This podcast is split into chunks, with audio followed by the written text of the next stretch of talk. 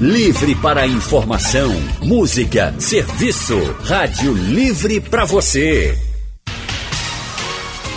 O consultório do Rádio Livre. Faça a sua consulta pelo telefone 3421 3148.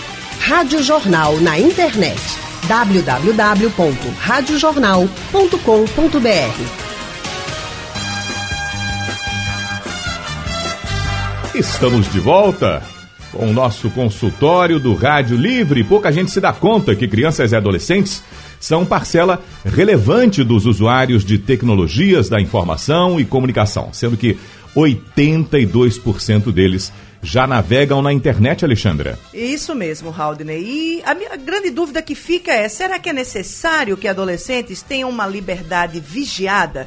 O consultório de hoje vai falar sobre liberdade e privacidade na adolescência. Nós vamos conversar com, sobre o assunto com a psicóloga Bruna Vaz. Bruna, boa tarde, seja bem-vinda. Boa tarde, gente. Olha, a Bruna é psicóloga clínica e orientadora profissional, presidente do Centro de Pesquisa em Psicanálise, o CPPL, Clínica, e do Ensino e Consultoria em Gestão. Ela também ensina a coluna, assina a coluna Pais, Filhos e Famílias, às terças-feiras, aqui na nossa Rádio Jornal. Doutora Bruna, um prazer tê-la aqui. Esse assunto de como educar nossos filhos, a orientação que a senhora tem dado aos pais tem repercutido muito. Nossos ouvintes é, participam pelo painel interativo, telefonam e são muito esclarecedores. Muito obrigado, viu? Que bom, que bom que está sendo super legal também para a gente lá no CPPL estarmos todas as tardes com vocês. De, Bruna, eu acho que esse nosso bate-papo pode começar por uma questão muito simples. Como educar um jovem e, ou um adolescente, uma criança ou um adolescente, no mundo com a internet? Bom, o que eu falo, na verdade eu reproduzo, porque isso tem fal sido falado antes de Cristo, né? Aristóteles já dizia, tudo tem que ter a justa medida, né? Então, é, no mundo em que a gente tem, né, uma a gente entra em contato com uma globalização, né, forte e a questão da internet, né, que muitas vezes os, os próprios adolescentes têm acesso, e até as crianças têm acesso, e um acesso até maior do que os pais, muitas vezes. Né? É importante sustentar essa coisa do limite. E o limite a gente só consegue que os filhos tenham se a gente também introjetar um pouco desse limite.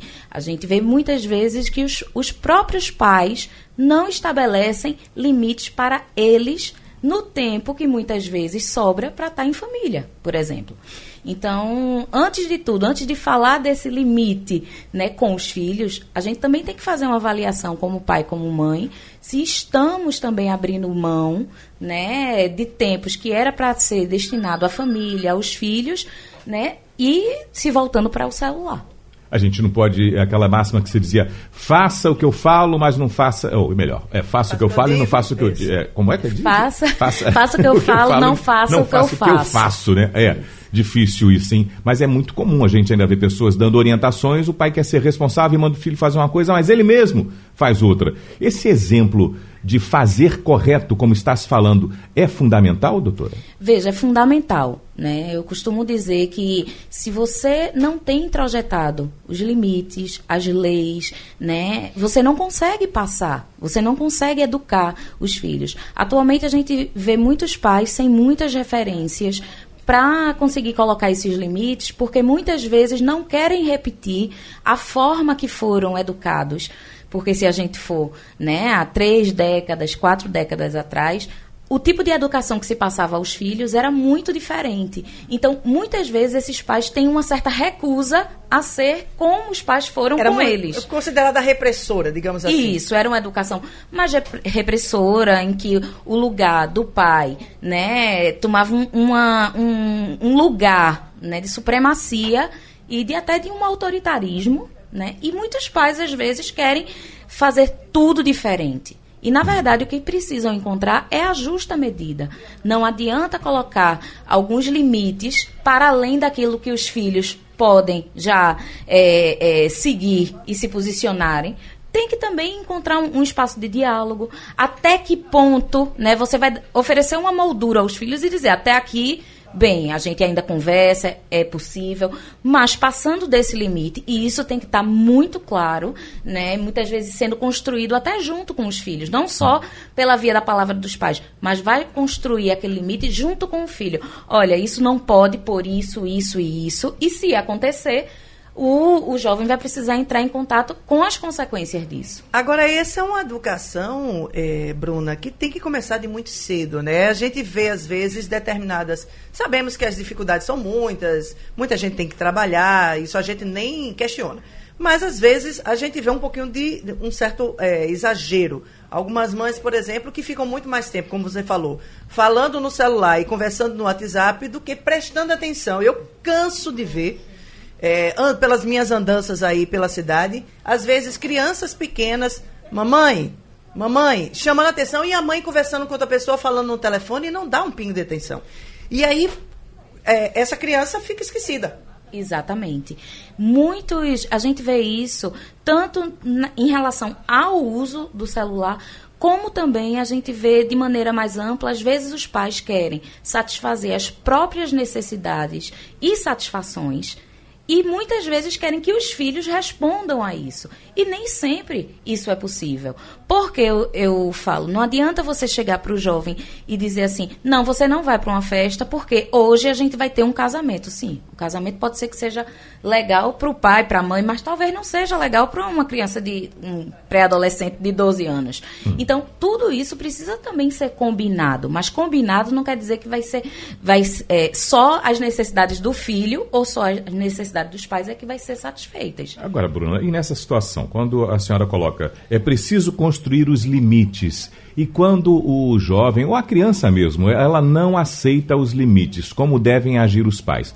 Porque a gente fica com uma geração que foi reprimida de alguma forma pela educação que teve dos pais e não quer fazer isso de forma alguma que também abre mão de tudo. Pode o jovem também não ter limites, porque ele não quer e o pai diz: Eu não posso fazer nada, ele não faz, ele não quer, eu não tenho, eu me sinto incapaz de tomar uma decisão.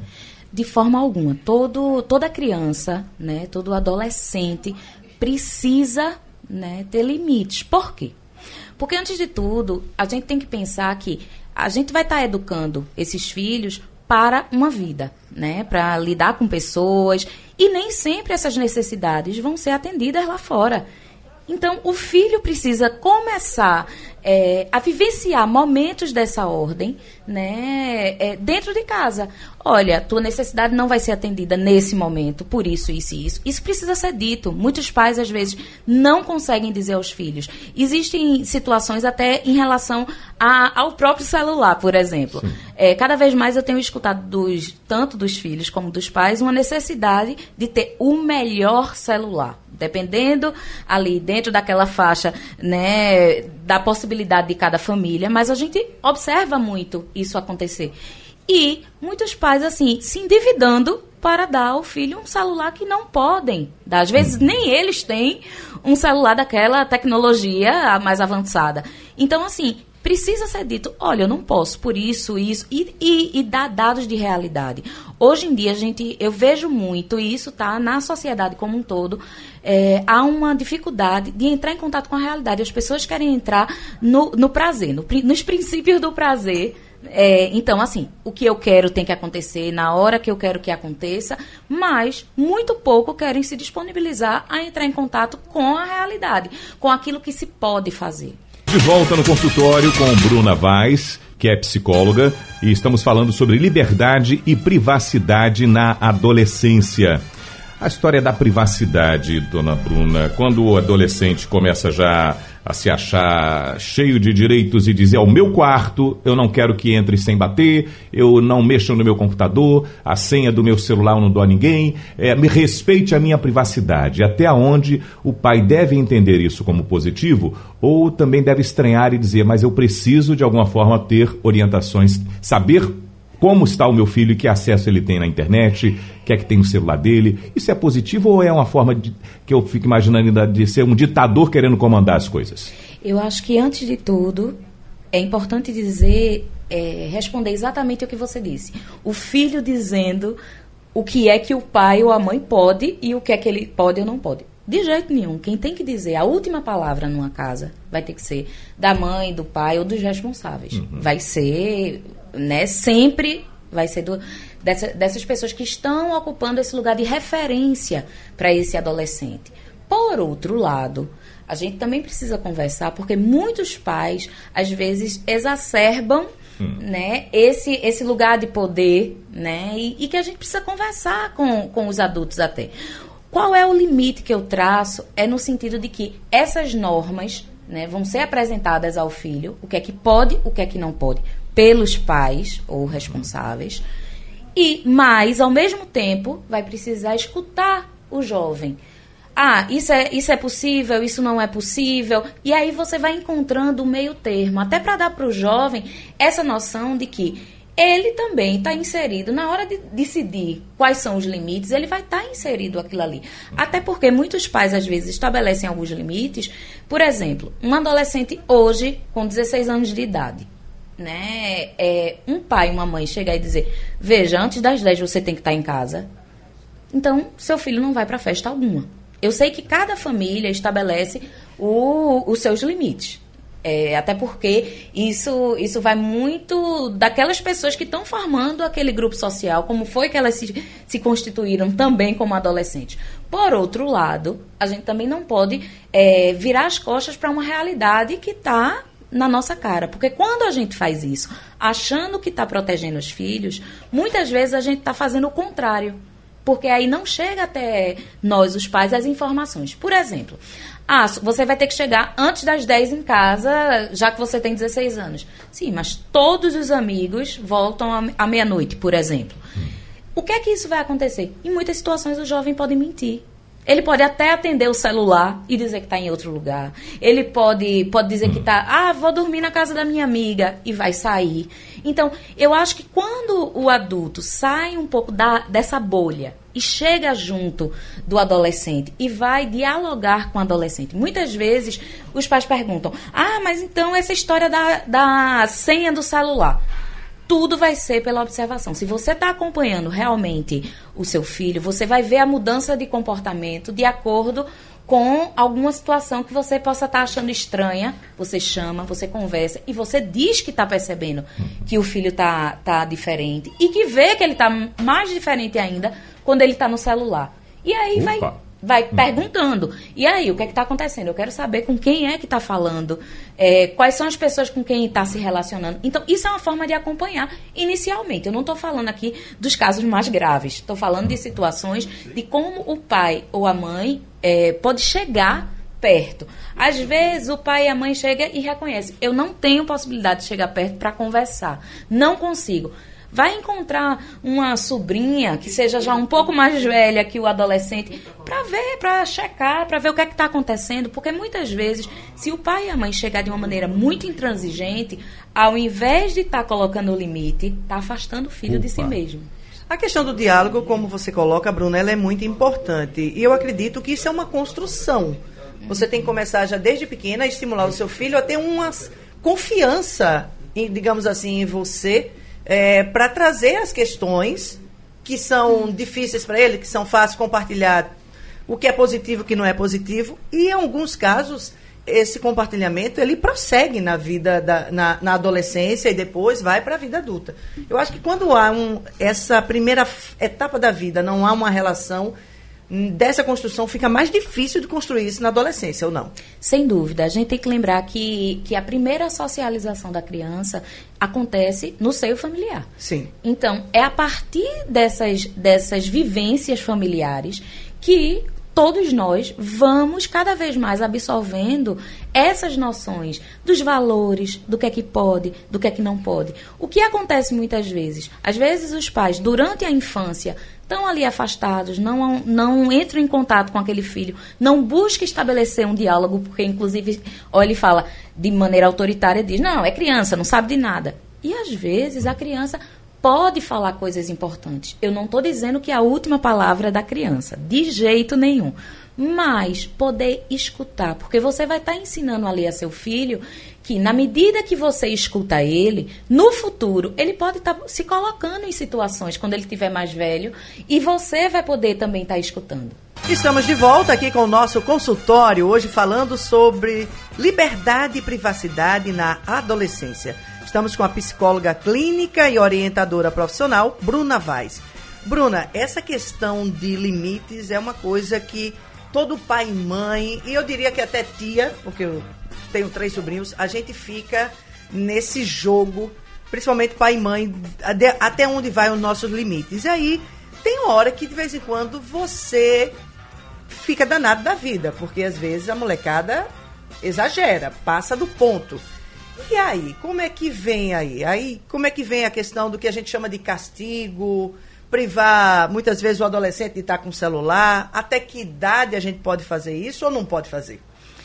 Veja, eu penso, eu continuo dizendo que cada família vai ter a forma né, de dar esses limites e o que é que vai ser castigo, acho que cada família vai precisar pensar. Claro que a gente hoje tem é, uma questão legal, né, que é legal no sentido jurídico é, da palavra, que né, protege as crianças e os adolescentes. Por outro lado, os pais precisam incorporar esse lugar de referência, inclusive em relação é, às posturas inadequadas dos filhos. Por quê? Porque muitas vezes, nessa história de que, ah, não pode castigar os filhos, não pode bater nos filhos. Claro, porque não se pode espancar filho, não se pode bater nem machucar em ninguém, fisicamente. Né? Em ninguém. Em ninguém. Por outro lado, né, quando se fala castigo, as pessoas ficam pensando nos castigos de antigamente. Mas castigo, eu vou chamar assim, na verdade hoje, nada mais é, e que eu acho que é importante exercer diariamente quando acontecer alguma travessura, alguma situação, é fazer com que o jovem, antes de tudo, entre em contato com o fato em si. O que foi que aconteceu? Qual foi o fato que feriu a norma da casa? E também fatos que às vezes ferem uma norma da sociedade Sim. como um todo. Então, muitas vezes a gente vê assim: é, a classificação etária de um filme é, não pode menor de 14 anos. E às vezes os próprios pais querem que uma criança de 7, 10 anos entre naquele filme. Às vezes o estabelecimento diz: Ó, oh, não vai poder acontecer. Não, mas está na minha presença, eu já assisti. Eu acho que, assim, os pais, antes de tudo, para que eles façam os filhos entrarem em contato com as suas próprias inadequações dos jovens, eles precisam também respeitar essas regras. Por quê? Porque o jovem ele também vai aprendendo é, na imitação, observando, né, pai e mãe. Então, se você não fica nesse lugar de referência, eu não costumo muito usar a palavra exemplo, porque eu acho que carrega todo um estereótipo de que tem, tem que ser perfeito. E não necessariamente tem que ser perfeito. É você ser uma referência daquilo que você está colocando para os seus filhos, né? Então, fazê-los entrar em contato com aquilo que, por exemplo, vai ferir o limite do outro, o espaço do outro, ou até fisicamente o outro, tem que fazê-lo entrar em contato. É uma questão de responsabilização. O jovem tem que saber isso. que todo ato dele tem uma é, tem um efeito. Toda ação vai ter uma reação e que essa reação, quando ela é positiva, legal, mas quando ela não é positiva, hum. alguém vai ter que assumir essa responsabilidade, não é Olha, verdade? Olha, aqui o, o Colega Alberto Elísio Salazar me deu socorro aqui. O Alberto é da Tamarindeira, ele colocou aqui aquela frase que eu me atrapalhei dizendo: eles faça o que eu digo e não faça o que eu faço. Obrigado, Isso Alberto. Mesmo. E a Ângela Cristina, pelo painel, coloca uma situação, ela é de Maranguape, diz: aconteceu com uma colega, o filho dela tinha um amigo de infância e sempre dormiam na casa do outro. Esse colega tinha os pais separados, mas o pai desse menino sempre saía com eles. Porém, depois ela descobriu que seu filho estava consumindo drogas ilícitas, influenciado pelo colega e o pai desse colega. Então, muitas vezes pensamos que os filhos estão protegidos mesmo diante de um adulto, e nessa situação havia essa complicação. O que dizer, doutora? Pois é, isso cada vez tem sido mais frequente até é, nos consultórios do que a gente pensa. A questão do consumo de, de substâncias ilícitas é, e mesmo as lícitas, né? Porque o álcool e o, e o cigarro são também drogas liberadas. É, são, drogas, são liberados, mas são drogas. E cada vez mais a gente vê, é, escuta alguns relatos de pais compactuando um pouco com os filhos, né? Desse, desse dessa, desse hábito, né, de usar essas substâncias. E muitas vezes, alguns pais, até para ser para poder passar aquela é, visão de que, ah, não sou retrógrado, sou moderno, estou aqui junto com, com o meu filho. Uma coisa é você, seu filho está num processo de amadurecimento e você ter um tipo de vivência desse tipo com, com o seu filho. Outra coisa é um filho adulto. Então são coisas diferentes. Um filho adulto, ele já responde pelos próprios atos, né? Se a gente for pensar juridicamente, eles já respondem. Mas um filho adolescente não responde. Quando acontece um, um tipo de coisa como essa que apareceu, né, é, da ouvinte, da Ângela, é, eu, eu fico pensando que precisa ter uma, uma conversa, muitas vezes, com esses pais que estão recebendo o, ou nesse caso é o pai, mas sempre quando os filhos procurarem os próprios pais para dizer, ah, vou dormir na casa de fulano, você saber onde é que está, qual é o combinado. Né, com essa outra família e quais são os limites dessa outra família. E conhecer também, é, é dentro disso que você falou agora, conhecer que família é essa. Isso, quais são os valores, se parece, se não parece, né? É talvez por isso que muitos pais, é, Bruna, estão optando, por exemplo, para trazer a meninada para dentro de casa. Vamos fazer o seguinte, traga seus amiguinhos para cá. Uhum. É, traz a meninada para cá, vocês passam aí o sábado à noite e a gente compra pizza, vocês ficam vendo filme, ficam jogando. Tem um, um, alguns pais já estão optando por isso, ao invés de deixar os filhos saírem para outros locais que eles não conhecem, dizem, ó, faz o seguinte, traga os amiguinhos para cá, então a galera dorme aí e vocês ficam à vontade. É uma alternativa? Uma ótima alternativa. Eu costumo dizer que tem algumas funções dos pais que são inegociáveis. Eu acho que essa alternativa é ótimo trazer para dentro de casa, porque você vai conhecendo hum. os amigos, os traços de personalidade. Não precisa ser psicólogo para você ir percebendo quem tem uma postura legal, é, quem está ali e que faz bem para o filho, e quem está ali e que de repente não tem um comportamento tão interessante para estar. Tá, não no sentido de você proibir o seu filho, mas no sentido de você refletir junto com o filho. Poxa, observei que fulano chegou lá em casa e agiu dessa maneira. O que é que você achou? Porque os próprios filhos, na hora que a gente faz isso, a gente está acreditando naquilo que a gente passou desde a infância para os filhos.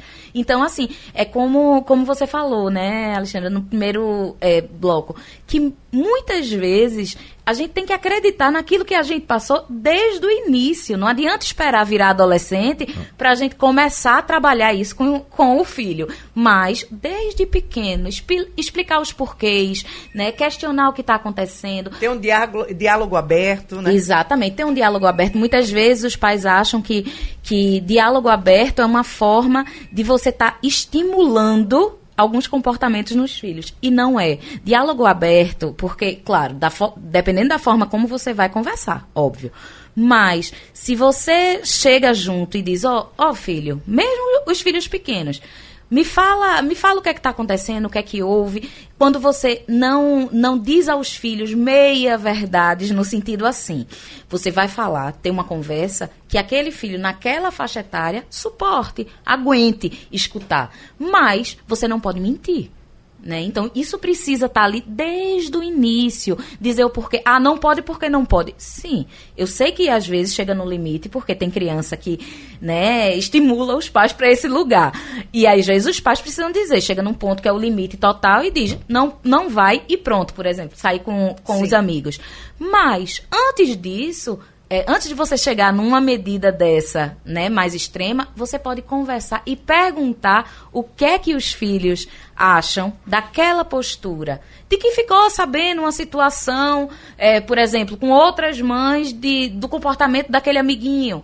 E perguntar, porque muitas vezes o próprio jovem já sabe a resposta e aquilo fica. Aí os pais não falam, o jovem não fala, às vezes os pais chegam e, e, e é, obriga os filhos se afastar a, se afastarem, mas não conversam sobre. Como é que esse filho amanhã vai ser um adulto e vai conseguir se afastar de pessoas que não fazem bem a ele? Nós temos que fazer um intervalo agora e nós estamos nos aproximando do finalzinho do nosso consultório de hoje. Voltamos com o nosso Rádio Livre no consultório. Estamos aqui com a Bruna Vaz, que é psicóloga, e a gente estava falando sobre liberdade, privacidade. Eu tenho duas questões rápidas para a doutora Bruna responder para a gente. Doutora, sobre o limite do uso dos, principalmente celular. A gente fala aparelhos como todo, computador computador e tarará, mas e as crianças pequenas? Como regular o uso do aparelho celular para os pequenos e depois, quando o adolescente, já a criança que já está mais adolescente, quando ela, numa situação dessa dentro de casa, ela diz, vira para o pai ou para a mãe ou para a avó e diz: Eu faço e você não manda e não manda em mim, eu vou sim que agora você não manda em mim. E aí? Eu penso, eu sempre estabeleço assim, até os cinco anos, é, uma hora na frente do celular, tablets, televisão.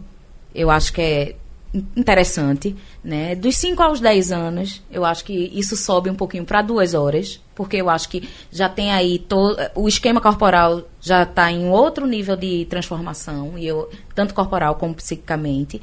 A partir da adolescência, né? A partir dali dos 10, 11 anos, da pré-adolescência, que hoje a gente chama, eu costumo sempre assim, cada família vai ter o seu, o seu, a sua forma, né, os seus limites em relação ao tempo. Mas eu penso é, que seria interessante estabelecer uma, uma regra assim. Se fez as atividades de casa, né, se está apresentando notas acima da média, não vou colocar aqui só as notas altas, claro. mas eu acho que é acima da média, né, é, e está fazendo alguma atividade da casa que foi previamente combinada, vai ter o seu tempo de celular. O, o mínimo, é que... arruma sua cama, Exato. deixa seu guarda-roupa arrumado. O mínimo, né, certo. dentro de casa. É, agora, o que é que eu acho que é importante frisar para os pais?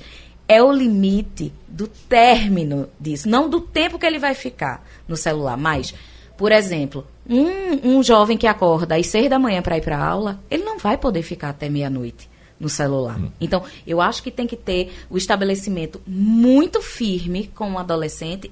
E aí, nessas situações, vai ter adolescente que consegue seguir isso que os pais falam. Mas nas situações que os pais percebem que o adolescente não consegue, vai ter que limitar. Tira o celular dos filhos durante a noite. É uma forma de limitar. Então, assim, isso vai acontecer né, de acordo com cada casa. Mas eu acho que esse. E aquele é rebeldezinho é que dizia: você não manda em mim? Aí esse rebeldezinho vai precisar escutar a realidade, né? Enquanto ele morar na casa dos pais, né? E, e, e depender desses Manda pais sim. juridicamente, financeiramente e emocionalmente, ele vai precisar entender que os pais, a avó, quem quer que seja, vai mandar sim. Ok, interessante, né, Alexandra? É, seu é, lado, né? É, porque tem uns, eu já escutei dizendo assim, eu não consigo controlar meu filho, eu fico ah, desesperado. Eu, escuto, eu escuto isso direto. Puxa vida, escuta direto. isso também, doutora? Eu escuto todos os dias.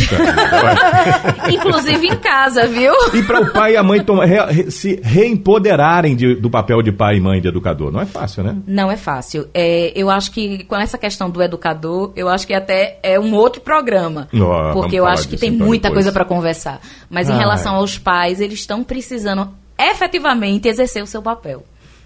Muito bem. Vamos encerrar, doutor Raul. Tem um, uma pergunta só aqui. Tem um senhor de Jaboatão, só que diz assim, bem rapidinho aqui pra gente. É, minha filha de 14 anos quer conversar comigo sobre o filme da Netflix. Isso está certo? Veja, vai depender Ele do tem 67. filme. vai depender do filme. Mas eu acho que se uma jovem é, qual, qual, é a idade dela? 14. De 14 anos. Se ela tá abrindo esse espaço, eu acho que ele deveria aproveitar. Porque e quanto muito. mais a gente sabe e escuta dos jovens, mais próximo dos jovens a gente tá. Obrigado, muito doutora bem. Bruna. Ficamos Obrigada, Bruna. Até a próxima. Com o nosso Obrigada consultório de hoje, excelente. Daqui a pouco tá no nosso espaço de podcast na Rádio Jornal, no site. Logo mais é reprisado também na nossa madrugada. Foi bom demais. Sugestão ou comentário sobre o programa que você acaba de ouvir, envie para o e-mail ouvinte@radiojornal.com.br ou para o endereço Rua do Lima 250, Santo Amaro, Recife, Pernambuco.